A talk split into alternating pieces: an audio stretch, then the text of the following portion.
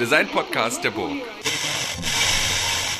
Herzlich willkommen zu einer neuen Folge des Hurra Hurra Podcasts. Und in dieser Folge ist ähm, vielleicht etwas anders als sonst. Und bevor wir darauf eingehen, was alles anders ist als sonst, erzähle ich noch mal ganz kurz etwas über diesen Podcast. Ähm, für alle die, die das erste Mal zuhören, ist das vielleicht ganz interessant. Für alle die, die regelmäßig zuhören, ist das vielleicht etwas langweilig. Aber steht der Tropfen hüllt den Stein. Dieser Podcast ist von der Burg Giebichenstein, ah, Stein, äh, Kunsthochschule Halle und beschäftigt sich mit Design-Ausbildung, mit Design als Praxis, mit Design als kritischer Praxis, aber eben auch als ist ein Experiment im Publizieren über Design. Und wir basieren, oder die Idee für diesen Podcast kommt aus dem Festival, das wir 2019 hier an der Burg gemacht haben. Da ging es um drängende Fragen der Designausbildung. Und an der Stelle hört die Editor Note schon fast auf, weil ich nämlich jetzt schon zu unserem Gast überleiten kann, und zwar zu Florian Walzel. Florian Walzel ähm, war auch auf dem Hurra Festival mit Studierenden, hat da äh, eine Tür mitgebracht und hat da Thesen anschlagen lassen, die er mit anderen Studierenden von anderen Hochschulen gemeinsam da entwickelt hat. Und bevor ich aber noch mehr darauf eingehe, dass Florian Walzel heute mein Gast ist, bin ich unglaublich erfreut darüber, dass ich noch eine Co-Moderatorin heute habe, nämlich Katharina Mludek. Sag mal Hallo, Katharina. Hallo in die Runde. Hallo und hallo, Florian. Hallo. Schön, dass ich dabei sein darf. Danke für die Einladung zu eurem Podcast. Der ist ja mittlerweile auf eine sehr äh, beachtliche Anzahl von Folgen gebracht. Da dürfen wir jetzt nicht drüber reden, weil wie viele Folgen das genau sind, weil diese Folge ist vorproduziert. Bei uns ist jetzt bullenheißer äh, Juli, kurz vor der Jahresausstellung, wie alle anderen Kunsthochschulen, brennt überall die Luft. Und äh, diese Folge wird aber eigentlich erst na, vielleicht noch im Juli, bestimmt erst im August ausgestrahlt, vielleicht auch erst im September. Who knows? Also wer das jetzt alles hört, ist sozusagen Zeuge einer äh, Zeitmaschine. Ähm, aber, ich schweige über die Nummer. Ich schweige über die Nummer. genau, wir schweigen über die Nummer. Ich kann sie ja selber auch nicht benennen. Steht dann auf dem, auf dem Cover drauf. Ähm, aber warum sind wir heute eigentlich so viele? Katharina, warum sind wir heute eigentlich so viele in diesem Podcast? Ja, wir sind heute so viele, weil wir über ein Projekt sprechen, und zwar das Neuwerk-Magazin für Designwissenschaften, was es jetzt schon fast ja, zehn Jahre an der Burg Giebichenstein gibt. Und ähm, Florian hat das vor ja doch zehn Jahren schon initiiert. Und ich persönlich ähm, und Florian haben zusammen, nicht zusammen, sondern in unterschiedlichen Generationen äh, Designwissenschaften an der Burg studiert. Und das ist so unser Praxisprojekt was wir als Theoretikerinnen unter den ganzen Praktikerinnen machen. An der Burg in dem Studiengang. Vielleicht muss man das noch so ein bisschen ausholen. Wir an der Burg haben verschiedene Studiengänge im Fachbereich Design und die sind eigentlich alle extrem praktisch und praxisorientiert, weil wir so tolle Werkstätten haben und diese Infrastruktur das wirklich anbietet. Aber wir haben auch den designwissenschaftlichen Studiengang, der das nicht hat. da ist das Handwerk eher das, äh, das, das, Schreiben und das Publizieren und das Denken und äh, kritisch sich äußern über Design. Und, ähm, und aber habe ich das jetzt richtig verstanden? Florian, du hast das Neuwerk damals in erster Linie mitgegründet? Genau. Das war ähm, eigentlich 2009 im Frühjahr. Ähm, Eva Stein und ich haben das Neuwerk gegründet und ähm, es war eigentlich eine Reaktion auf die Tatsache, dass wir die ersten waren in diesem neu gegründeten Studiengang 2009. Und ähm, es war eine sehr besondere Situation für die Burg, Anterburg. Ähm, erstmals ein wirklich ähm, reiner Theoriestudiengang als Master angelegt, aber ähm, an, im Designbereich, der bis dahin vollkommen praxisorientiert, also in Anführungszeichen vollkommen, aber praxisorientiert war. Und ähm, wir waren ein bisschen äh, sozusagen die, die Versuchskaninchen weil der Studiengang ganz neu war. Der Master war frisch aufgelegt und wir waren so die Stuntman und Stuntwoman, äh, die diesen äh, ersten Probelauf machen sollten. In Anführungszeichen Probelauf. Der Studiengang war natürlich durchgeplant. Und wir dachten, naja, ähm, es ist vielleicht nicht nur unser Recht, sondern nachgerade unsere Pflicht, diesem Studiengang auch einen Stempel aufzudrücken und haben gesagt, ähm, wir gestalten den einfach mit. Das ist jetzt auch unser Studiengang und ähm, der braucht irgendwie ähm, mehr, als dass wir jetzt nur Hausarbeiten schreiben. Das war irgendwie unsere erste Feststellung, die wir hatten. Äh, wir haben, uns hat uns beide, als, also Eva und mich, ein bisschen gegruselt. Ähm, jetzt Hausarbeiten schreiben zu müssen, die in der Schublade verschwinden. Und von diesem neuen Studiengang, der uns ansonsten gut gefallen hat, war das Gefühl, hey, es gibt gar kein Produktionsformat. Ich meine, wir machen jetzt Theorie, Designtheorie und das landet dann vielleicht in der Schublade. Das sollten wir nicht. Und dann haben wir gesagt, wir schaffen uns eigentlich unser eigenes Produktionsformat, wenn es nicht vorgesehen ist. Und ähm, so entstand dann eigentlich diese erste Ausgabe, die, es sind jetzt erst zwölf Jahre sogar, die jetzt bisher irgendwie sich dann doch an diesem Studiengang erhalten hat. Vielleicht nochmal für die Hörenden, das Neuwerk ist eine Publikationsreihe, kann man das so sagen, Katharina? Ja, also eine mittlerweile achtteilige Publikationsreihe. Nicht jeder Jahrgang unseres Studiengangs äh, hat äh, das Neuwerk weitergeführt, aber auch nach kleinen Tiefs ähm, wurde die Linie immer wieder aufgenommen. Und ich glaube auch, dass sich das fortführen wird, weil zu Beginn im Studiengang äh, war das Neuwerk kein Teil der Lehre. Und mittlerweile haben wir das Projekt fest in unseren Lehrplan integriert. Und damit ist vielleicht auch der, naja, der finale Stein gelegt, dass das auch weitergeführt werden wird. Es wird noch ein paar Neuwerke geben. Hm. Woher kommt der Titel Neuwerk? Der Titel? Mhm. Der Titel ist ähm, ein, sagen, eine, eine, eine, ein, wie soll man sagen, eine, ein Moment des, ein, eine Sache des letzten Augenblicks gewesen. Wir haben eine unglaublich lange Liste geführt von Titeln, wie denn so ein Theoriemagazin heißen könnte, ähm, das sich mit Design beschäftigt. Und es ist wirklich die schrecklichste Liste mit den schrecklichsten Titeln, die es gibt. Äh, wir, ich weiß nicht, was uns geritten hat. Wir haben alles Mögliche ausprobiert. Und einige davon äh, klangen irgendwie wie Agitprop-Magazine oder äh, Softsex-Heftchen. Da gab es zum Beispiel die Idee, dieses Magazin der Dübel zu nennen. Ich habe keine Idee, wie wir auf, die, auf diese Sache kamen. Es gab dann noch der Friseur, ähm, dann aber auch so ganz eigenartige äh, Kombinationen, ähm, dass wir gesagt haben, wir heißen Formstränge mit AE geschrieben. Das hätte der Strang sein können, also die Stränge. Ähm, und auf der anderen Seite ähm, äh, Stränge als eine genau strenge Form. Ähm, zwischendrin war der Titel dann auch ähm, also so ein, äh, gewissermaßen ein Politikum geworden, weil wir natürlich ein bisschen auch an der Burg gefragt haben, hey, wir brauchen Geld für dieses Magazin und ähm, Matthias Götz, der in der Designtheorie unterrichtet hat, ähm, hat dann so augenzwinkernd gesagt, äh, wollt ihr euch denn nicht Il Flottant nennen? Das ist ein französisches Dessert, bei dem äh, so Schaumkronen auf einem Erdbeersee schwimmen. Und das war eine leise Kritik äh, an der Idee, weil er dann sagte, naja, ähm, ihr habt dann so diese Schaumvorstellung und die schwimmen auf dem großen Meer der Designtheorie. Ähm, wir wussten einfach nicht, was wir machen sollten, weil wir eigentlich diese Ausrichtung noch nicht kannten. Und die, die Titel waren alle zwischen ähm, extrem wild und dann wahnsinnig gezwungen. Also wenn jemand eine Liste schlechter Titel mal braucht, könnte mir eine Telefonnummer weitergeben. Und dann kam irgendwie in letzter Sekunde, hieß dieses Magazin noch, ähm, das hieß noch Kursbuch Designtheorie. Hm. Auch das wahnsinnig überzogener Titel, so nach dem Motto, wir wissen, wo die Kurse sind, die gesteuert werden müssen. Äh, für eine Junior-Publikation äh, ganz schön weit aus dem Fenster gelehnt.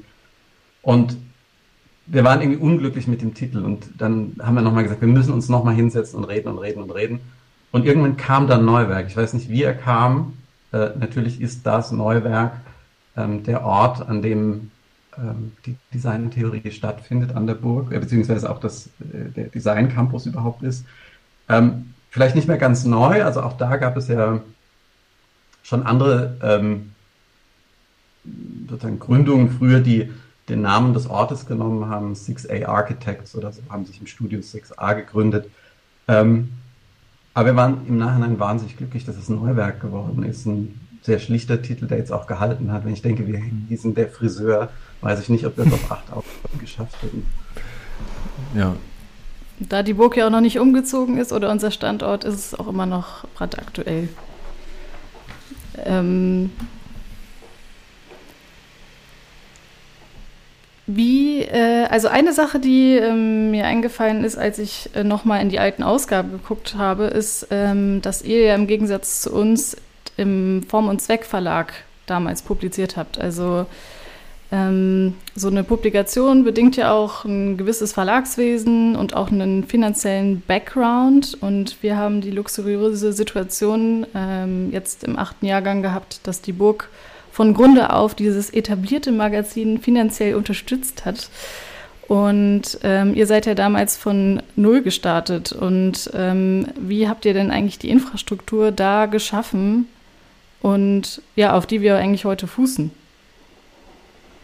Ähm, ja, gute Frage. Ich glaube, wir sind gar nicht arg systematisch vorgegangen. Wir haben einfach auf alle Knöpfe gedrückt, weil wir gesagt haben, wir brauchen sehr schnell ähm, ein Publikationsformat für uns. Wir studieren nur zwei Jahre im Master und wir würden gerne ähm, ein Heft haben und es muss relativ schnell gehen. Und diese Infrastruktur ist dadurch entstanden, dass wir ähm, zunächst, also noch bevor wir an den Verlag Form und Zweck gekommen sind, äh, in der Burg einfach ähm, bei jedem mal auf dem Schoß saßen und gesagt haben, hey, in der Druckerei, ähm, wir brauchen Papier und wir würden gern drucken und in der Bibliothek haben wir gesagt, wie läuft denn das mit einer ISBN-Nummer? Und vorher waren wir natürlich beim Rektorat und haben gesagt, hey, wir hätten ein bisschen Geld gerne und haben das eigentlich aus verschiedenen Töpfen, die aber alle zunächst ähm, rund um die Burg waren, finanziert. Es gab eine Anzeige, die auch noch ein bisschen Geld eingespielt hat in der ersten Ausgabe. Und ähm, es war eigentlich ein ziemliches Mischkonzept, das aber ganz gut funktioniert hat. Also es war wirklich durch ähm, viel Laufarbeit erzeugt und sehr ad hoc, muss man sagen.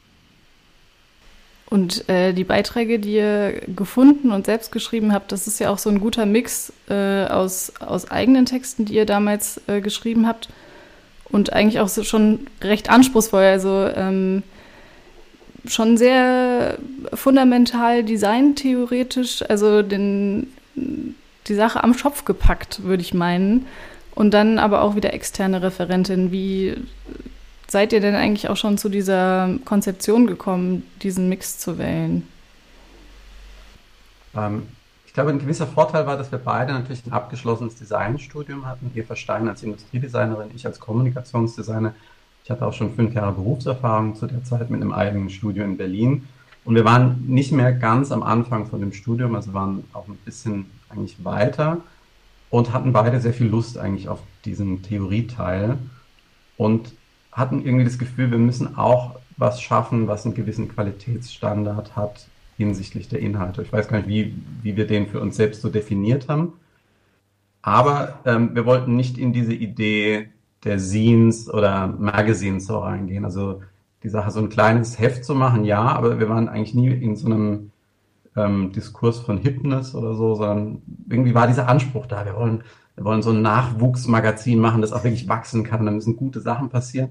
Und wir wollen auch mit alten Hasen sprechen. Und das große Glück war, dass wir zwei wirklich starke Interviews in der ersten Sache bekommen haben. Eins mit Gerd Selle, ähm, das ein ähm, ziemlich provokantes Interview war, wo Gerd Selle ganz schön äh, auch über die Designprofession, ähm, sagen wir mal, ja, also kritisch mit ihr ins Gericht geht, sagen wir mal. Und das andere war ein Interview mit Michael Braungart, der zusammen mit dem William McDonough ja damals dieses Cradle-to-Cradle-Buch geschrieben hat, das ja auch einen riesigen Einfluss auf das Design hatte. Beide waren wirklich schwer auch zu kriegen. Ähm, da hatten sich auch andere schon bemüht und ähm, vielleicht durch Drängelei und ähm, so kamen dann diese beiden Interviews und die restlichen Sachen haben wir einfach durch einen Call for Papers, Open Call geschrieben und haben den wirklich noch ähm, jetzt so gar nicht Facebook-mäßig oder so, sondern wirklich händisch per E-Mail rausgeschickt und ähm, haben Leute gefragt, hey, könnt ihr das weiterleiten? Wen kennt ihr? Ähm, haben rumtelefoniert, wen wir kannten. Hey, könntest du nicht was schreiben? Kennst du jemanden, der schreiben kann? Und haben uns das wirklich händisch zusammengestrickt. Also wir hatten auch noch kein Netzwerk vorher. Das kam durch die Neuwerk. Äh, darf ich kurz nochmal einhaken? Und zwar, ähm, weil du gerade so geschrieben hattest, ja, und dann haben wir so hm, hm, hm, gekümmert und dann ähm, also und schwuppdiwupp, also ihr habt gesagt, bei vielen Leuten auf dem Schoß gesessen und schwuppdiwupp hattet ihr einen, äh, kommt das erste Neuwerk bei Form und Zweck raus. Also das, das mit, die Geschichte ist mir zu kurz erzählt. Also wie äh, seid ihr denn dann überhaupt dann bei Form und Zweck gelandet? Ähm, Form und Zweck war, glaube ich, fast ein Zufall. Und zwar ähm, gab, also ich bin mir gar nicht mehr ganz sicher, wie, wie der Hintergrund war, wie wir Angelika Petruschat kennengelernt haben. Ich glaube, die hat einen Vortrag äh, sogar an der Burg gehalten, eben über ihren Verlag, den sie ja mit Jörg Petruschat zusammen hat. Und dann glaube ich, dass wir in dem Kontext einfach hinsehen und gesagt, hey, wir haben diese Publikation und ähm, Ähm, da war die erste Ausgabe ja schon gedruckt vorgelegen. Die ist ja noch eigentlich ohne Verlag beziehungsweise ja. Burgverlag erschienen. Und ab der zweiten Ausgabe hatten wir dann einen Verlag. Das war natürlich großartig. Und da hat uns sicherlich auch geholfen, dass die erste Ausgabe natürlich ähm, inhaltlich ganz gut war und eben diese zwei starken Interviews hatte und man so sehen konnte, okay, das ist jetzt nicht nur so eine Eintagsfliege über den Kopierer gezogen oder eine ganz ähm, studentisch gemachte Sache, die jetzt wirklich nur auf interne Publikationen aus ist, sondern durchaus mit auch einer 600er Auflage. Und ähm, das haben, also so ist dieser Form- und Zweckkontakt entstanden. Mhm. Die andere Sache muss man, glaube ich, auch sagen, nochmal um auf deine Frage einzugehen. Wie haben wir es geschafft, ähm, diese Ausgabe so relativ schnell zu machen? Irgendwie war es sehr schnell schon die erste Ausgabe unser Baby, die wir rausbringen wollten. Und wir haben unser ganzes Studium auf das Machen von zwei Ausgaben ähm, ausgelegt eigentlich. Also wir sind wirklich Redakteure in Vollzeit gewesen, ähm, haben dann auch die nachkommende Generation dann gleich mit eingebunden und ähm, haben das Studium nebenbei gemacht. Gab es auch Kritik zum Teil aus den Reihen, wo es hieß, hey, ihr, ihr studiert hier, aber ihr habt auch Formate, die solltet ihr schon auch ernst nehmen und nicht nur immer euer Magazin, euer Magazin, euer Magazin, beziehungsweise Zeitschrift. Ja. Und ähm, wir hatten aber irgendwie Lust drauf. Also ich glaube, es war vor allem die intrinsische Motivation, ähm, was zu machen, auch in der Theorie, was, was Sichtbarkeit hat. Man ist es ja als Gestalter und Gestalterin ist ja gewöhnt, dass man Objekte also entwickelt, dass man sie präsentiert, ähm, dass man eine Öffentlichkeit hat, dass man schon als Student an Wettbewerben teilnimmt. Und das haben, glaube ich, viele Menschen in der Theorie nicht, zumindest in den frühen Phasen. Ich glaube auch sehr viele andere Theoriestudiengänge oder Soziologie oder was auch immer. Da landet, glaube ich, viel in der Schublade und irgendwie hat uns das von Anfang an gefehlt. Wir wollten das und diese Motivation hat eigentlich die Energie für die Neuwerk freigesetzt. Und ähm, naja, diese Energie hat sich auch gezeigt, dass ihr Resonanz bekommen habt auf eure erstes oder vielleicht auch die zweite Ausgabe. Ähm, eine Sache, von der ich persönlich jetzt gerade von unserer aktuellen Ausgabe noch nicht so viel mitbekommen, aber ihr habt ja auch äh, Leserbriefe oder Zuschriebsel bekommen zu den Texten, den ihr, die ihr formuliert habt. Ja, ähm, ganz witzige Zuschriften. Ähm, lustigerweise am wenigsten eigentlich von, von Studenten oder, oder jungen Leuten, sondern eher so ein bisschen etablierte Menschen, die die Designsphäre so beobachtet haben, also von einem Offenbacher Professor, ne, jetzt keine Namen, und so gab es eine Zuschrift und die waren, und es gab auch noch andere und die waren so durch die Bank weg äh, verschieden. Also durch die Bank weg verschieden. Kann man sagen, okay. durch die Bank weg verschieden. Es gab, es gab großes Lob und so, hey, toll, dass ihr das macht.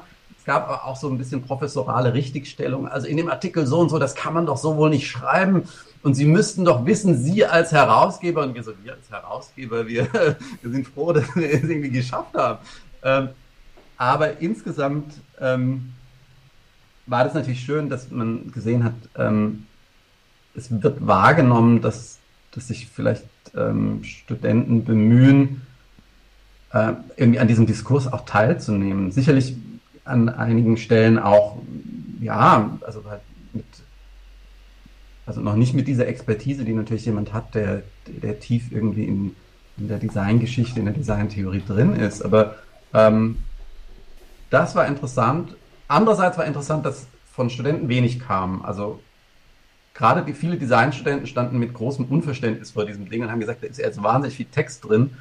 Und wir dachten, Designmagazin heißt oder Designzeitschrift heißt, wow, hier wird visuelles Feuerwerk abgezündet, hier ist ja wirklich so hippes Zeug und äh, jetzt ist es so, da ist, da ist ja nur Text drin, sogar Fußnoten sind drin, ist ja furchtbar, ja. Also, und im Prinzip war das eine sehr verhaltene Resonanz aus unseren eigenen äh, designstudentischen Kreisen.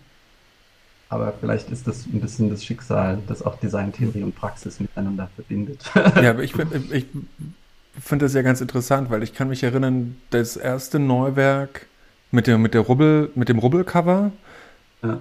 da, da habe ich noch an der UDK als künstlerischer Mitarbeiter gearbeitet und da kam ein Student rein und, äh, und hatte das so in der Hand und legte das auf den Tisch und zeigte so, schaut mal, das machen die an der Burg gerade. Und ich dachte, hä, was ist das? Und das war diese, war echt so ein grauer, betongrauer Klotz. Ähm, und die, oder Klotz ist übertrieben, aber eben dieser, das war so sehr monolithisch, so von der Gestaltung, dieses Grau und alles eher kontrastlos gestaltet. Ähm, Und wir waren total baff, weil es halt wirklich ein, also auch von der, von der Qualität her so, so hoch war. Und sowas waren wir da gar nicht gewöhnt. Und gleichzeitig habe ich aber damals schon gedacht, warum macht ihr eigentlich ein Heft? Also das war ja, das war ja so, das waren so die Heydays der Blogs. Also es gab ja sozusagen schon ganz neue Arten des Publizierens. Und wenn du jetzt eben sagst, naja, dann melden sich die ganze Zeit so professorable oder professorale, paternalistische Stimmen, die euch so auf die, so auf die Schulter tätscheln und sagen, habt ihr auch Verein gemacht, Jungs, ganz Verein gemacht. Oder eben sagen, so darfst du das aber nicht sagen. Kommt ihr natürlich auch daher, dass ihr dieses Medium wählt, dieses Heftes. Und vielleicht hättet ihr ja in, wären vielleicht ganz andere Diskurse angekickt worden, wenn, wenn ihr da schon äh, im, im, im, im Netz publiziert hättet. So, also, oder vielleicht auch nicht, vielleicht ist das jetzt auch nur so ein Statement und keine Frage, aber das finde ich schon ganz interessant. Warum, warum habt ihr denn dieses Heft, also als Heft publiziert? Also warum diese, die Form? Ja, ähm, es gab tatsächlich auch ähm, anfänglich eine gewisse Offenheit hinsichtlich des Mediums. Also wir haben nicht gesagt, es muss ein Heft sein, wir wollten erstmal nur ein Produktionsformat, äh, das eine gewisse Öffentlichkeit erzeugen kann. Und ich glaube, es war zu so einem Zeitpunkt 2009 eine erste leichte Frustration zu spüren mit dem damals noch relativ neuen Medium der Blogs oder dass so diese erste Welle gebrochen war, weil Blogs haben natürlich eine, eine, äh, erstmal eine wahnsinnige Befreiung erzeugt im Selbstpublizieren, waren schnelle Medien, waren super gut zu machen und da gab es aber schon diese ersten Geschichten, ähm, dass man merkte, das ist sehr, sehr schnelllebig. Ähm, man hat irgendwas auf dem Blog gesehen, wollte da nochmal hin und plötzlich war es einfach weg. Also einfach diese, das Verschwinden von Inhalten, wo man dachte, hey, das war doch so ein guter Beitrag oder plötzlich waren die nicht da. Und auch natürlich so die Textlänge und das Format der Blogs relativ schnell auch konsumerabel. Und ähm, man kann ja auch fragen, warum viele wissenschaftliche Zeitschriften ähm, nicht als Blogs erscheinen oder so. Ähm, genau, vielleicht weil Archivierung eine Rolle spielt. Und Vielleicht ist es alt gedacht, aber wir fanden diese Idee der Auffindbarkeit und auch ein Statement zu sagen, okay, wir machen zwar eine junge Publikation, aber vielleicht schaut man in zehn Jahren mal drauf, hey, was, hat denn, was haben die denn damals gemacht? Und dann sind wir nicht einfach offline. Ähm, zugegeben, wenn ich jetzt euer Format natürlich sehe und denke so, hey, ähm, äh, eine Podcast-Reihe wäre natürlich auch klasse gewesen. Ganz ohne Frage. Ähm, und es gibt ja auch noch andere Medien, aber wir waren irgendwie relativ schnell bei diesem Punkt, das Digital ist ein Tick zu schnelllebig, das ist nicht Design, Wissenschaft. Wir wollen eher auffindbar sein, wir wollen in Bibliotheken liegen. Vielleicht konservativ gedacht, aber im Nachhinein muss man ja sagen, wir können jetzt genau auf diese Hefte auch zurückschauen ähm, und ähm, das funktioniert irgendwie. Also ich glaube, das ist keine schlechte Wahl war, auf ein Heft zu gehen. Vielleicht ist konservativ falsch und konservierend richtig. Ja, also konservativ, okay. also, ja. Genau. Ja. Aber ein Stück weit spielt ja auch so eine wissenschaftliche Akzeptanz äh, damit. Also, dass wir eine Textform gewählt haben, die publiziert wird mit ISBN-Nummer und ein Stück weit auch einen wissenschaftlichen Anspruch. Ich meine, es ist kein wissenschaftliches klassisches Journal, wie man es kennt.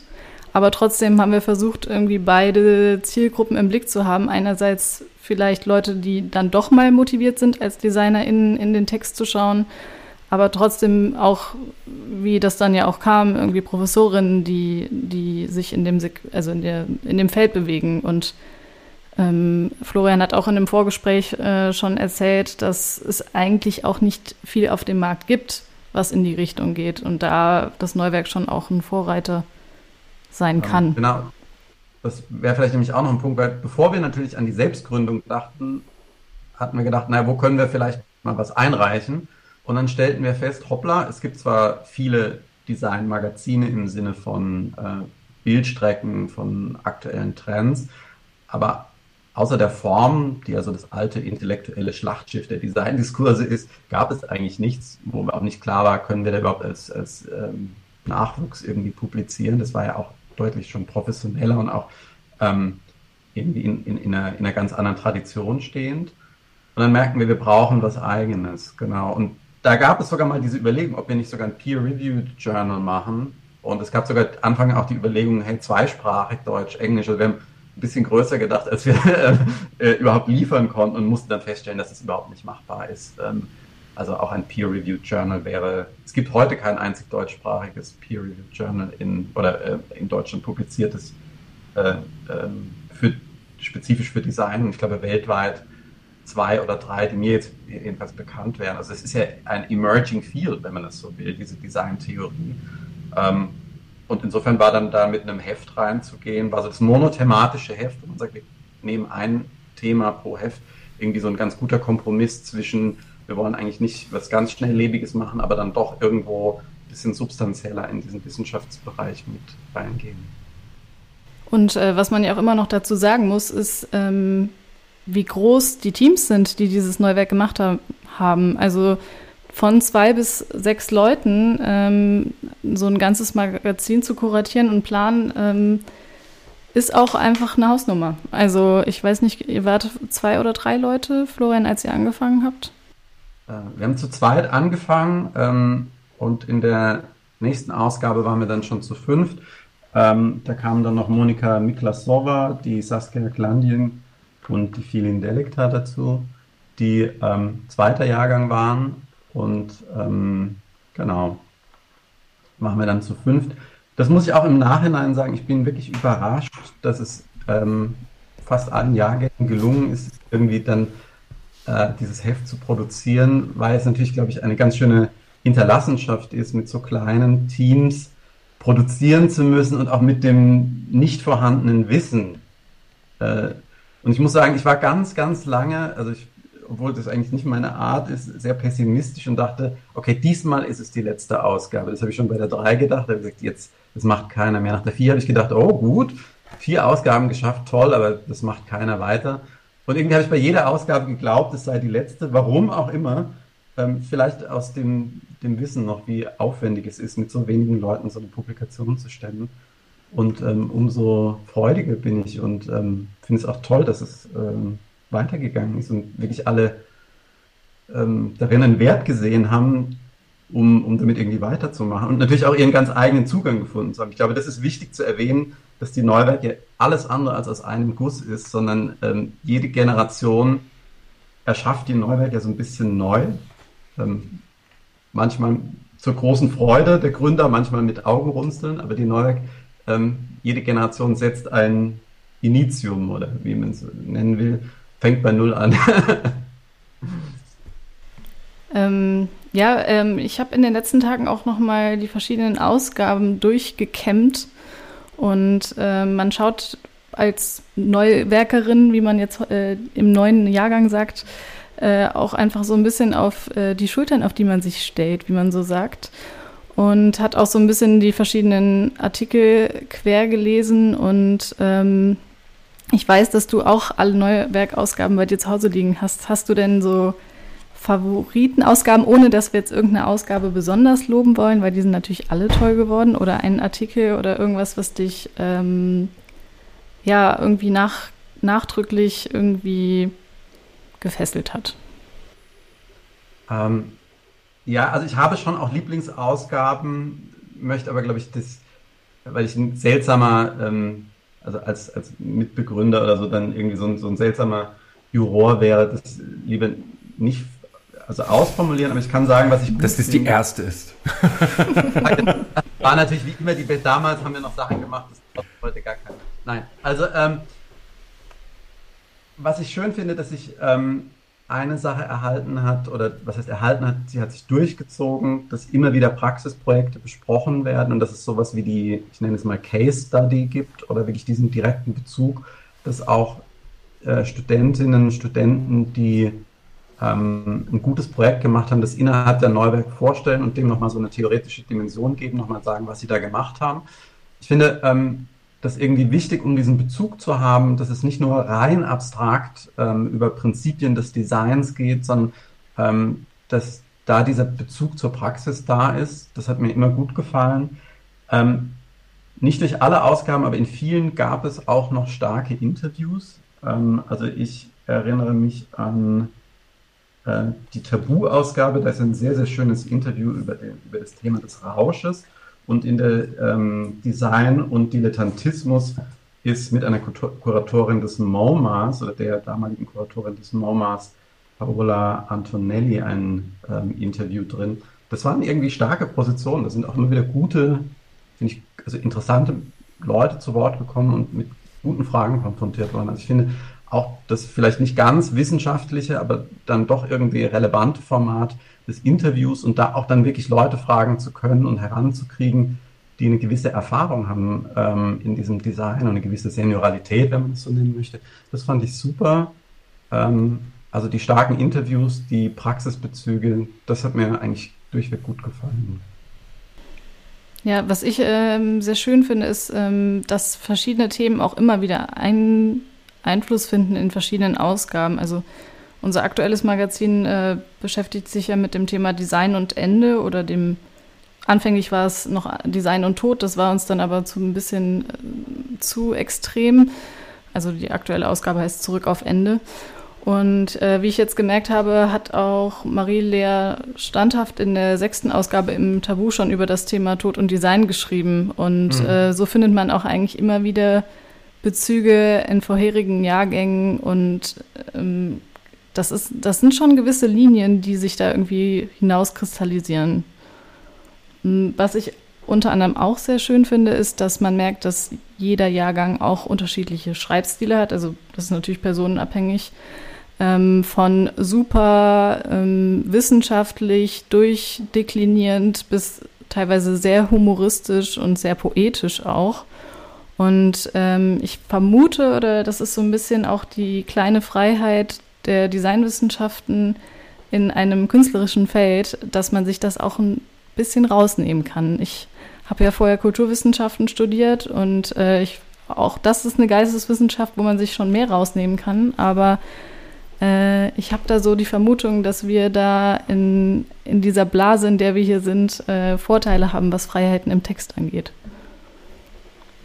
Ja, ich denke auch gerade dadurch, dass der Studiengang natürlich sehr überschaubar ist und ähm, auch die Designtheorie ja noch ähm, sozusagen als akademische Disziplin wirklich in der Entwicklung sich befindet. Also es gibt ja ähm, zwar die Möglichkeit, PhD-Programme zu besuchen, aber soweit ich weiß, ist die Burg immer noch die einzige Kunsthochschule, die einen reinen Theorie-Master anbietet. Und ich glaube, diese Form der Freiheit, ähm, die ist natürlich auch irgendwo besonders. Also zu sagen, wir können uns äh, das Thema aneignen. Da kann man natürlich dann fragen, wann gleitet das ab? Also wann ist es noch Designtheorie und wann ist es erweiterte Kulturbetrachtung? Ähm, also es gibt einige Ausgaben, bei denen ich dann dachte so, oh, jetzt habe ich aber eher sowas, so, so ein monothematisches Heft wie die Dummy oder so in der Hand. Da, nimmt man sich so ein Thema vor, behandelt es, behandelt es sehr sehr ähm, tief und intelligent, aber dann habe ich mich gefragt, ist das jetzt noch Designtheorie? Ähm, ist natürlich aber auch ein Punkt, ich werbe ja selbst dafür, den Designbegriff nicht zu eng zu fassen und jetzt nur Industriedesign und Kommunikationsdesign so ganz klassisch da zu sehen, sondern sagen, naja, wo entworfen wird, da ist irgendwo halt auch Design. Und dann muss man sich an der eigenen Nase packen und sagen, naja, irgendwie ist es dann doch äh, Designtheorie. An der einen oder anderen Ausgabe hätte ich das so vielleicht zu monieren, dass ich gesagt hätte, ach, so ein bisschen noch näher an die Praxis der Gestalter wieder ran. Hätte ich auch nicht schlecht gefunden. Andere Ausgaben sind dann aber wieder sehr nah dran. Also gerade die letzte, ähm, äh, also die achte, die natürlich auch äh, von, von euch, vom letzten Jahr gemacht wurde, finde ich, nimmt wieder, sagt ja auch zurück auf Ende oder so, also ähm, zurück auf Anfang vielmehr. Nee, zurück auf Ende. Ähm, da ist, finde ich, wieder dieser Designbezug wieder mal stärker gekommen. Zwischendrin war man in der, in der Tabu-Ausgabe ein bisschen kleiner und so. Genau. Aber das ist ja auch irgendwie so ein bisschen die Spannung, die es ausmacht. Also ich habe das Gefühl, äh, wir alle, die dann äh, Designwissenschaften im Master studieren, haben ja eine andere Biografie im Vorhinein gehabt. Ähm, und das spürt man auch ganz stark in den Ausgaben. Also wir haben äh, jetzt in unserem Fall in einem Sechser-Team Modedesignerin, Grafikdesignerin, jetzt mit mir ähm, Kulturwissenschaftlerin dabei gehabt. Und so prägt das natürlich auch die Ausgabe und die Inhalte. Und dass man von der Weitung im Design sprechen kann, würde ich schon meinen. Und dieser interdisziplinäre Ansatz. Also wir hatten auch kurzzeitig überlegt, ob wir externe Wissenschaftlerinnen bei uns mitpublizieren lassen und uns nicht nur auf Designwissenschaften konzentrieren. Wir haben uns am Ende dann dagegen entschieden, weil wir sonst ein Fass ohne Boden geschaffen hätten. Aber es ist auf jeden Fall immer eine Diskussion gewesen, wie weit fasst man das Feld. Und ähm, ich glaube, diese Entscheidung, die steht auch jedem weiteren Team bevor. Ähm, was übrigens auch sehr spannend ist, ähm, Florian hat es eben schon angesprochen, wie das Neuwerk weitergegeben wird. Also im Endeffekt jeder neue Jahrgang, der hier an der Burg Design Study studiert, ähm, brieft den Nachfolgenden. Aber wie sich die Vergangen, also wie es sich in der Vergangenheit gezeigt hat, muss da irgendwie anscheinend jeder irgendwie selbst durch. Also man kann zwar immer schlaue Tipps geben und man, man zehrt eigentlich oder man ist noch so voll von Erfahrungen nach einem Jahr, anderthalb Jahren publizieren. Aber im Endeffekt ähm, habe ich das Gefühl, dass jeder Jahrgang da aufs Neue nochmal sich irgendwie durchkämpfen muss. Aber gibt es da nicht, macht ihr da nicht irgendeine Art von Dokumentation? Guck mal, das, so legt man, so schießt man auf Broschur aus, ähm, das bedeutet das mit der, mit der Druckerei zusammen, zusammenzuarbeiten. Äh, also es muss ja irgendeine Art von Standard irgendwo ja formuliert sein oder zumindest so eine Art von so Basic How-to-Neuwerk. Ähm, kriegst du, hast du das nicht von deinen Vorgängergenerationen gekriegt? Ja, also ich glaube, die Erfahrungswerte kommen mit dem Machen. Also während man dabei ist, fängt man dann irgendwie an, das Projekt zu hinterfragen. Dann fragt man sich, warum mache ich das eigentlich? Und ist es eigentlich auch ein gutes Format? Und äh, erst mit dem Fragen stellen äh, beantworten sich die Dinge. Äh, das war zumindest unsere Erfahrung. Und klar, wir haben jetzt auch wieder als Jahrgang versucht, irgendwie eine Dokumentation zu machen und das so weiterzugeben. Aber das ist so ein bisschen wie, ich meine, ihr habt jetzt alle kaum Klausuren vielleicht in eurem Leben geschrieben, aber wenn ihr mit Notizen. Ich habe ein Abitur. wenn ihr mit, mit Notizen von äh, Kommilitonen versucht, für eine Klausur zu lernen, dann ist es vielleicht auch so, wie wenn man den Leitfaden fürs neue Werk liest. Ich glaube, man hat auch irgendwie Bock, da sein eigenes ähm, Neuwerk draus zu machen und will sich da auch eigentlich gar nicht von vornherein in irgendeine Richtung pressen mhm. lassen. Ja, ist ja vielleicht auch ganz gut. Diesen Punkt gab es schon bei der Übergabe von der 2 zur 3 auch. Also ich hatte nämlich, mir schwebte das auch vor, hey, es gibt eine Wissensdatenbank. Ich habe damals so einen kleinen Wiki aufgesetzt, also wie Wikipedia, da waren einzelne Begriffe drin, wie Impressum, Finanzierung, ähm, Cover. Und dazu konnte man Beiträge schreiben und ich habe auch ein paar geschrieben und das wurde von der ähm, dritten Generation aber irgendwie abgelehnt. Also ich glaube, sie fanden die Idee, sie müssen jetzt da irgendwas vorgegebenem folgen, ganz, ganz gruselig und haben wirklich auch darauf bestanden. Äh, sie machen jetzt ihr eigenes Ding und Neuwerk ist jetzt übergeben und damit ähm, ist so ein bisschen, sind gleich mal die Alten raus, also die sollen, die sollen da jetzt nicht weiterreden. Und ähm, ich glaube, das erzieht, oder erzwingt halt auch irgendwie diese steile Lernkurve, dass es die richtige Dokumentation nicht gibt. Ist halt irgendwie toll. Also gerade deswegen muss sich jeder alles nochmal erarbeiten. Weil halt jeder nochmal von vorne anfängt, entstehen, glaube ich, auch so originelle und originäre Hefte. Auf der anderen Seite frage ich mich, ob gerade so technischere Dinge nicht eigentlich, ähm, also muss, die, muss diese Erfahrung wirklich jeder nochmal machen? Wie komme ich an eine ISBN-Nummer? Muss jeder nochmal diese Erfahrung machen? Was hat in einem, in, in einem guten Impressum drin zu stehen? Ähm, aber ich glaube, da sind dann die alten Hefte natürlich auch irgendwie die, die Referenz. Also mittlerweile kann man ja auf einige Hefte zurückgucken. Und ich glaube, ähm, da kann man dann auch anfangen, Rosinen zu picken. Ich weiß nicht, wie ihr es gemacht habt ähm, in, der, in der letzten Ausgabe, inwieweit die alten Hefte für euch ein Leitfaden waren oder auch eine, was heißt Leitfaden, das klingt schon wieder so vorgebend, aber in, in Referenzrahmen oder ähm, auch vielleicht eher ein Abschreckungsbeispiel. So wollen wir es auf keinen Fall machen. Ihr habt ja auch das Format gleich mal geändert. Da, sind ja schon auch bestimmte Gesten stark von euch gesetzt worden. Ja, wir haben uns, glaube ich, ganz gerne als so ein bisschen den kleinen revolutionären Jahrgang äh, gefühlt. Ob wir das wirklich sind, äh, weiß ich gar nicht so genau. Ich glaube, dass jede neue Werkausgabe irgendwie so versucht hat, irgendwie seinen, seinen irgendwie Fußabdruck dazulassen. Aber ja, wir haben auf jeden Fall das Format geändert jetzt in der achten Ausgabe, weil es uns einfach zu klein war. Wir haben das Gefühl, dass die Designwissenschaft an der Burg eh schon sehr stiefmütterlich und als so die Exoten unter den Praktikern bedacht werden. Und dann haben wir gedacht, wir müssen uns nicht kleiner machen, als wir sind. Wir können auch laut sein. Und das äh, sieht man ein Stück weit auch an, äh, an der Grafik, die wir auch jetzt, ähm, wie einige Jahrgänge vor uns, auch an das Kommunikationsdesign abgegeben haben.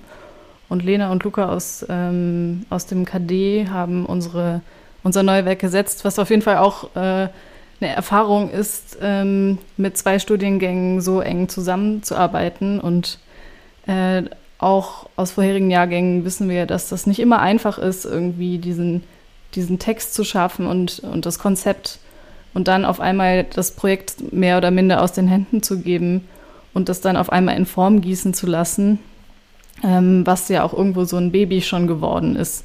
Und man muss das dann auch für einen kurzen Moment mal nochmal wieder loslassen können. Inwiefern, aber da würde ich mich mal, also ich habe jetzt gerade die, ähm, die, die Nummer 8, also eure Ausgabe sozusagen in der Hand, die eben Luca und Lena gestaltet haben. Und hier sieht man eben auch, dass ähm, die Betreuung der Gestaltung ähm, von Professorin Andrea Tinnes und Sana Schiffler und Pierre Panet-Faré ist, also sozusagen die ähm, als Professorin im Kommunikationsdesign. Ähm, da, die betreuen ja sozusagen die Studierenden Luca und Lena in der Konzeption und Gestaltung. Aber wie werdet ihr denn inhaltlich überhaupt betreut? Also es klingt jetzt so, ach, wir machen das ja alles ganz alleine und ja, wir machen jetzt eine Zeitschrift, bums, fertig. Ähm, aber da muss es ja irgendeine Art von professorablem Hosting geben oder sowas. Wie, wie sieht das bei euch gerade aus? Ähm, ja, also wir haben auf jeden Fall Betreuung. Unsere, unser Professorinnen stammen aus den Designwissenschaften, Frau Biermann, Pablo Abend und äh, die wissenschaftlichen Mitarbeiterinnen, jetzt ähm, Herrn Suko ähm, und Michaela Anzer, äh, die die Artikel mitbegleiten. Und es ist eigentlich immer so ein, so ein gleiches Ping-Pong, wie man es auch in so einem Praxisprojekt kennt. Also man entwickelt eine Idee für einen Artikel, man schreibt ein erstes Exposé, man stellt es vor und dann läuft das sozusagen in dem ewigen Hin und Her. Äh, was bei mir dieses Mal auch dazu geführt hat, dass ich meinen Artikel an einer Stelle vollkommen in die Tonne geworfen habe und wieder neu geschrieben habe. Ähm, also das äh, kann schon auch passieren. Wo, ähm, aber lass doch mal ein bisschen deep, deep reingehen. Sorry, Florian, wir reden mal kurz hier. die, äh, aber was, äh, was war denn dein Artikel und was, was hast du denn da so geändert? Ähm, ja, ich habe mich für ein für mich vollkommen fachfremdes Thema entschieden, was eine kleine Herausforderung war. Und zwar ja, unser Magazin heißt ja Zurück auf Ende. Und ähm, wir waren schwer begeistert von dem, von dem Konzept und äh, konnten schnell irgendwie Themen finden. Ähm, eine Kommilitonin von mir, Jennifer, hat über die Wiedergeburt der gebrochenen Schriften geschrieben. Sie ist auch Grafikdesignerin und äh, Typografiegeschichte lag ihr nahe. Ähm, meine andere Kommilitonin ähm, Katharina Evers hat über ähm, die Modefotografie und die Gestalt der toten Frau geschrieben und es war irgendwie auch ein ihr affines Thema. Und ich äh, saß während Corona-Zeiten ähm, viel zu Hause, auch bei meinem Freund, der ähm, wie viele andere zu Corona-Zeiten wieder angefangen hatte, Computer zu spielen. Ich dachte zu rauchen. Äh, nein, das tut er auch. ähm, und äh, beim Zuschauen äh, vom Computerspielen habe ich dann gesehen, dass eine Figur immer wieder stirbt. Und so bin ich eigentlich zu meinem Thema gefunden und habe dann angefangen, über ähm, das Sterben im Computerspiel äh, zu forschen. Und ein Freund von mir ist Illustrator und Games Designer. Und mit dem habe ich ein Interview geführt über das Thema Permadeath, also den permanenten Tod im Computerspiel. Also wenn deine Figur, die du über Monate vielleicht äh, gepflegt hast, äh, stirbt und welche Emotionen das auch in einem auslöst. Da bin ich zu ganz lustigen Anekdoten gekommen, wie einem Minecraft-Streamer, der über fünf Jahre seinen, seinen Stream geführt hat und äh, dann gestorben ist. Und also als Mensch? Also der Mensch? Nein, nein, nein. Nein, also die, die Spielfigur ist gestorben nicht. Und die, also gestorben ist dann der Punkt, an dem die nicht mehr respawnen. Genau. Kann. Du musst von, ganz von vorne anfangen. Und ähm, ja, dann habe ich ähm, einfach mich mit dem Thema Games Design auch beschäftigt und musste mich auch vollkommen neu in die Game Studies einlesen. Und für mich ein vollkommen neues Feld, aber wenn man sich mal informiert, ist eigentlich Tod im Computerspiel wirklich ein super alter Schuh. Und ich bin ähm, auf jeden Fall nicht die Erste gewesen, die darüber geschrieben hat. Aber das Thema Permadeath scheint äh, in der Games-Branche zu polarisieren, weil das sehr stark diskutiert wird, ähm, wie radikal darf ein Computerspiel sein und gestaltet sein. Und ähm, ja, das war auf jeden Fall absoluter Exkurs ähm, für mich und was hast du dann, also was hast du dann ändern müssen? Hast du alles nochmal umschmeißen müssen oder nur einen Teil? Nee, ich, ich habe mit meinem Bekannten ähm, über sein Computerspiel, was er gerade ähm, am entwickeln ist, ein Interview geführt und hatte das ganz stark im Fokus, also einfach diesen Menschen, weil der mich sehr inspiriert hat zu diesem Artikel. Und ähm, vielleicht auch zu Recht hat ähm, Pablo Abend, unser Designtheorie-Professor, gesagt, dass ich nicht einen Artikel nur über ein Computerspiel schreiben kann mhm. und auch nicht nur über eine Richtung und dass da schon irgendwie auch eine Vergleichbarkeit sein muss. Und ich dann einfach wirklich nochmal in die Tiefe gegangen bin und vielleicht auch in die, die Designtheorie. Und es ist ähm, vielleicht auch ein Stück weit eine Schreibstilfrage. Ich habe vorher eher einen freieren Text formuliert gewesen, der auch ein bisschen mehr von mir persönlich in, meinem, in meiner Suche durch dieses wirklich neue Themenfeld ähm, ja sehr stark davon geprägt war, bis jetzt hin zu einem vielleicht eher klassischeren Text, der auch zeigt, dass man irgendwie Theoriefundament hat. Super, kurzer Einschub. Was, was ist eigentlich Permadeath und was spielt das für eine Rolle mit Design? Ähm, ich würde trotzdem aber nochmal fragen, weil du gerade ja auch sehr viel darüber berichtet hast, was du ja eigentlich auch handwerklich im Publizieren oder im Schreiben lernst. Florian, wie war das für dich? Was hast, also hast du denn dann weiter publiziert nach dem Neuwerk? Also du hast es dann abgegeben, hast dann was ist denn eigentlich bei dir nach dem Neuwerk passiert? Ähm, es gab zunächst ähm, eine ganze Reihe von, von Anknüpfungspunkten, die sich aus dem Neuwerk ergeben haben. Also wir hatten eine Reihe von Einladungen. Ähm, zwischendrin ähm, kam sogar die DGTF auf Eva und mich zu, ob wir nicht die Neuwerk im Rahmen, also Deutsche Gesellschaft für Designtheorie und Forschung, weiterführen wollen, ähm, ob wir so einen kleinen ähm, Hijack da machen und die von der Burg abziehen. Wir haben sogar einen Moment lang mit dem Gedanken gespielt und wurden dann äh, aber da dann doch ein bisschen gebremst und im Nachhinein war es eine sehr gute Entscheidung, das nicht zu tun. Ähm, wir waren zu verschiedenen Sachen eingeladen, es sind viele Kontakte entstanden. ProQM war ein Ort, an dem wir die, ähm, also die thematische Buchhandlung in Berlin, in dem wir vorstellen durften. Äh, Jesko Fetzer hat gesagt, hey, ihr könnt dieses Magazin zeigen, damit Gesche Jost zusammen eine Veranstaltung gemacht. Ähm, und insgesamt bin ich diesem Schreiben auch ein Stück weit treu geblieben. Also für mich hat es auf jeden Fall einen Weg ins Design publizieren ähm, gebracht. Ich habe also auch in der Form geschrieben oder äh, für verschiedene ähm, Ausstellungskataloge, für verschiedene ähm, Designbücher habe ich Beiträge verfasst. Und das ist weiterhin ein Ding, das ich betreibe, neben dem, dass ich eben äh, selbst Gestalter bin und ähm, auch Designtheorie und Geschichte unterrichte, ist Publizieren mir wirklich geblieben. Und das habe ich vor der Neuwerk nicht getan. Es ist auch eigentlich ganz schön zu sehen. Ähm, ich habe heute noch mal in die zweite Ausgabe ähm, geschaut und da auch Mara Recklis Namen entdeckt, Echt? die ich ähm, für äh, die Komplizien-Tagung, die jetzt vor kurzem an der Burg war, auch interviewt habe. Und habe so ganz still für mich gehofft, ähm, wenn, wenn das ähm, das ist, was sozusagen zehn Jahre aus den Leuten später geworden ist, dann blüht uns auf jeden Fall eine schöne Zukunft. Nein, aber es ist irgendwie ganz schön, wenn man so die Namen liest, äh, die auch schon im Neuwerk publiziert haben und zu sehen, was die Leute eigentlich auch heute machen und welche schon auch hochkarätigen Kontakte da teilweise geknüpft worden sind. Und das ist auch so ein bisschen das, wo ich hoffen würde, dass das Neuwerk noch ein bisschen wächst weil ich ab und zu sage ich mittlerweile auch schon Plattform für Designwissenschaften, weil ich die Hoffnung mhm. habe, dass, ähm, dass darüber eigentlich noch mal mehr ein Austausch ähm, passiert, weil momentan ist man auch nach einem Jahr nach diesem Projekt auch echt müde und ein bisschen durch. Ich meine, wir waren jetzt ähm, auch oft im Burgradio mit kleineren Beiträgen, wo wir dann schon über das Neuwerk gesprochen haben. Aber die Energie, was dann irgendwie den Vertrieb und das Netzwerken im Anschluss angeht oder nochmal auch über die Alumnis, äh, Kontakte aufzubauen, da, da steckt man irgendwie schon fast in seiner Masterarbeit und ist mit den Gedanken schon halbwegs weiter. Und äh, da sehe ich auf jeden Fall noch viel Potenzial. Aber weil du gerade von, Vertrieb sprichst, ähm, wie wird das denn vertrieben? Wie kommt das denn an die Leute? Ja, also aktuell ist es ähm, sehr reduziert. Also man kann das Magazin bei uns äh, hier in der Bibliothek kaufen mhm. und online kaufen und bei gewissen Buchläden, die das Neuwerk schon seit Ewigkeiten beziehen.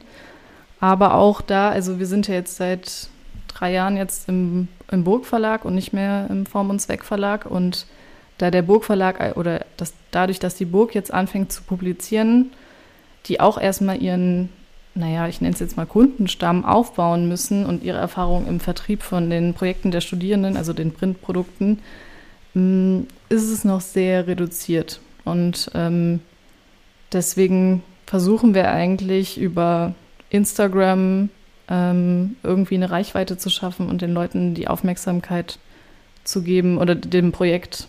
Ähm, und was auf jeden Fall auch eine Strategie ist, die auch fast, also die meisten Jahrgänge ähm, gefahren sind, so viele oder einige hochkarätige externe Autorinnen mitpublizieren zu lassen, einfach um weitere Multiplikatorinnen zu haben und darüber auch eine gewisse Reichweite zu haben.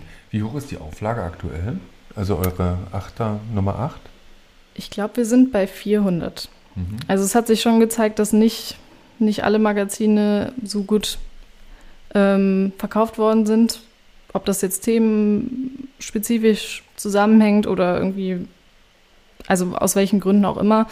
Und wir haben dann auch eher gesagt, wir gehen auf Qualität statt Quantität und äh, mit unserem Budget haben wir uns dann einfach eine größere Ausgabe und mehr dickeres Papier genau. und eine Sonderfarbe gegönnt.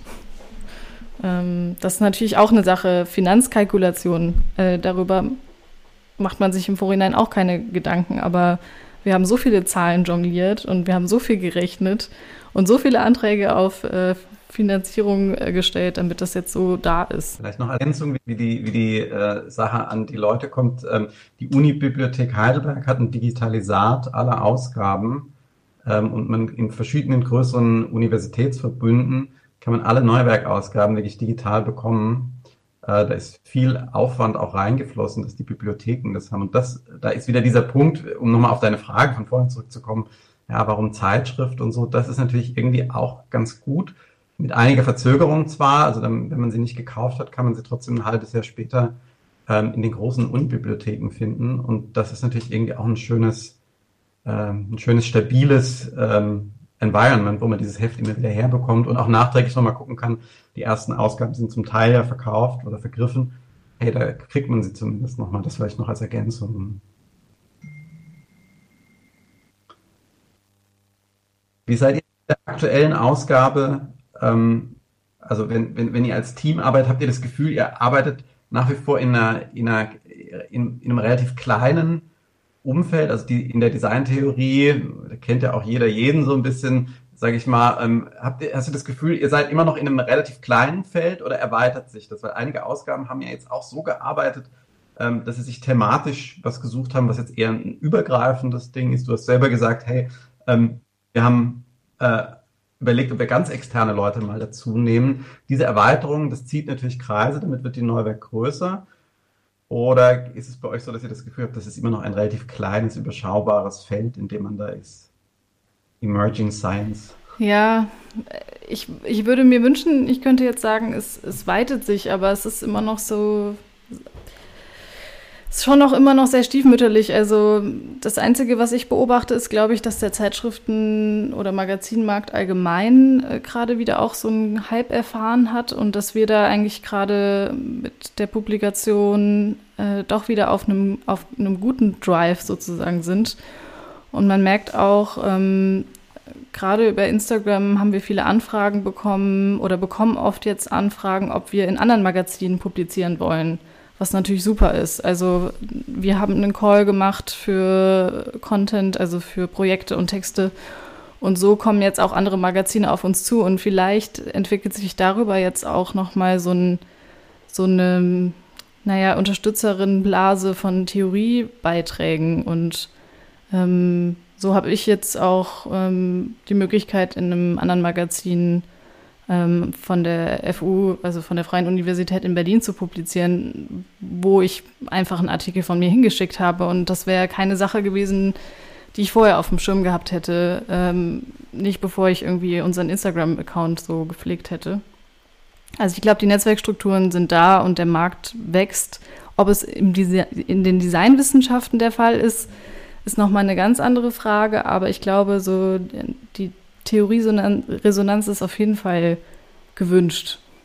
Ja, das Gefühl habe ich auch. Aber ich würde nochmal nachfragen, ähm, weil du vorhin gesagt hast, du würdest es lieber zu einer Plattform machen. Also was sind denn deine Ansprüche an eine Plattform, die besser sind, als jetzt ein Heft zu haben oder ein Magazin oder Zeitschrift? Zeitschrift. Ähm, ja, ein Stück weit ein Austausch Also momentan ist das Neuwerk ja so eine One-Way-Richtung. Wir publizieren und klar, wir sind im Austausch im Vorhinein mit, wir, wir haben, glaube ich, dieses Mal 21 Beiträge und davon waren sechs von uns. Also allein auch schon der Austausch mit extern war extrem intensiv. Vor allem auch, ähm, wenn man anfängt, mal Professorinnen-Texte zu äh, kritisch zu lesen als Studentin. Das war auch eine neue Erfahrung. Wir haben Beeinreichungen von Professoren bekommen und mussten die Texte auch, ähm, naja, redaktionell begleiten.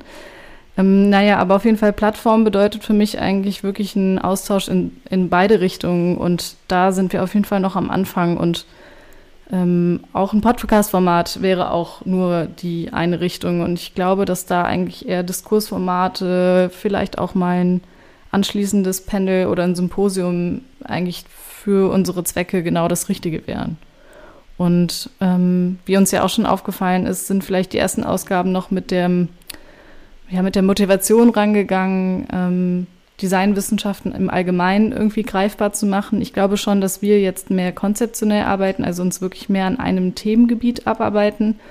Und wenn man natürlich dieses Thema mehr im Fokus hat, dann liegt es vielleicht auch nahe, in so eine interdisziplinäre Geschichte zu gehen, weil dieses Thema aus verschiedenen Perspektiven betrachtet werden kann.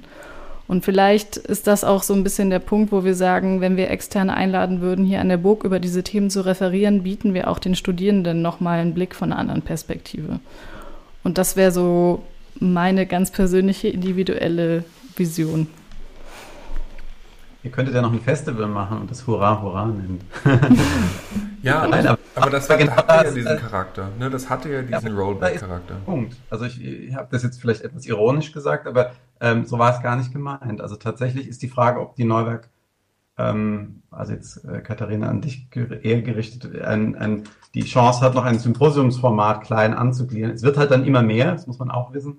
Aber ich glaube, dass ähm, dieser Austausch, das ist eine sehr, ähm, ja, eine sehr gute Bemerkung, die, dass das, das natürlich in der Neuwerk nicht aufgehoben ist, sondern dass dieser Austausch bleibt den äh, Machern, den Neuwerkern und Neuwerkerinnen vorbehalten von dem kriegen die anderen nichts mit, sondern die kriegen das Resultat. Dahingehend ist es dann auch sehr klassisch äh, wie der One Way. Es ist sehr klassisch Zeitschrift.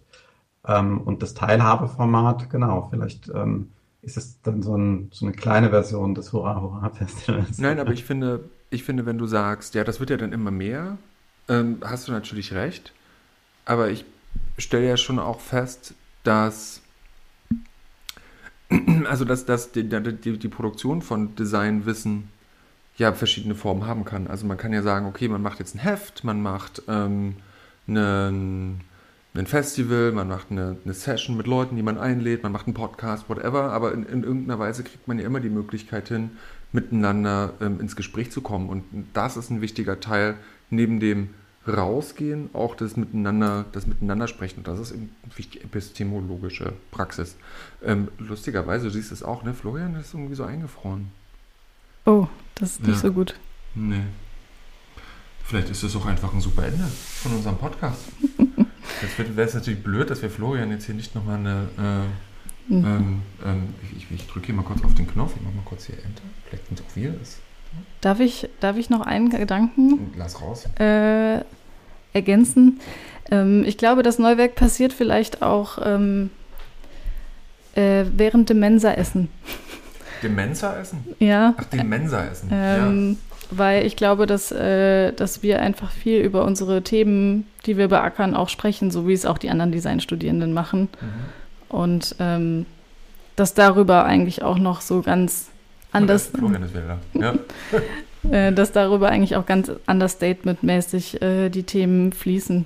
Also vielleicht muss es auch nicht immer das große Ding sein. Das große ja. Festival sein und vielleicht ähm, ist Designwissenschaften oft noch Understatement, aber ich glaube, woran alle, die an diesem Magazin mitarbeiten, ist irgendwo der Glaube da, dass ähm, man die Designwissenschaften noch mitgestalten kann und dass das eine junge Disziplin ist und dass wir da irgendwie immer noch Bock drauf haben. So. Super, Florian, du kommst genau zum Abschlusswort. Das war nämlich ein total cooles Ende, Katharina. Florian, möchtest du noch was sagen, um hier, du bist gerade rausgeflogen und wir waren gerade schon so voll am Sack zu machen, aber jetzt bist du doch noch mal da. Ähm, Danke. Ähm, das Schlusswort ist jetzt eine, vielleicht eine große Ehre, so plötzlich jetzt auch wieder das sprechen zu müssen. Noch auf dich eingehen, Christian. Ich fand die Bemerkung sehr wichtig zu sagen, ja, wie gibt man eigentlich Designwissen weiter? Das ist eine Aufgabe der, also das ist auch eine Aufgabe der Designtheorie. Und ähm, tatsächlich ist da ähm, ein, ein großer Vorbehalt noch da, dass man sagt, ähm, Text ist das das einzige Medium und man versucht ja über künstlerische Forschung in letzter Zeit das zu öffnen. Und ich glaube, viele Institutionen sträuben sich noch dagegen, ähm, andere Formate zu akzeptieren. Ich glaube, dass es institutionell große Vorbehalte gibt. Vielleicht haben wir damals deswegen auch die Neuwerk als Zeitschrift gemacht, weil das hat irgendwo dem, auf dem klassischen Format gedient. Ähm, und da finde ich euren Podcast eine, eine sehr großartige äh, Sache und da fand ich auch das Hurra, Hurra Festival sehr gut. Ähm, ich glaube, eine zukünftige Aufgabe in der Designtheorie, in der Designforschung wird sein, wie kommuniziert man Design, mit welchen Medien, ähm, weil das Thema ist noch lange nicht ausgeschöpft und man muss irgendwie schaffen, diesen Vorbehalt gegenüber Text beim Design ein bisschen abzubauen. Man muss aber auch Theorie ein Stück weit anders denken in Zukunft und zu sagen, die findet in anderen Formaten und eben nicht nur im klassischen Text statt, den dann viele Designer und Designerinnen gar nicht lesen wollen. Das vielleicht als ein Ausblick, was Designtheorie in den nächsten Jahren, was ihr bevorsteht, was da noch passieren könnte. Vielleicht jetzt doch ein Schlusswort, vielleicht war es eins, ich weiß es nicht. Ähm, jedenfalls vielen Dank. Super Schlusswort, Florian. Vielen Dank. Und an der Stelle nochmal vielen Dank, Katharina. Das hat sehr viel Freude gemacht. Ich habe zwischendurch gedacht, Mensch, das könnte man ja auch so mit so einem Co-Moderator oder einer Co-Moderatorin. Das fetzt total. Da muss man selber nicht so viel labern und kann, dann sich, kann sich auf äh, den einen oder anderen klugen Einwand äh, zurückziehen. Wundervoll. Vielen Dank, liebe Zuhörende, für dieses Experiment, dass ihr teilgenommen habt und ähm, vielen Dank an diese tollen Gäste. Wir sind raus. Als ich zur Schule ging, ging das ziemlich schief.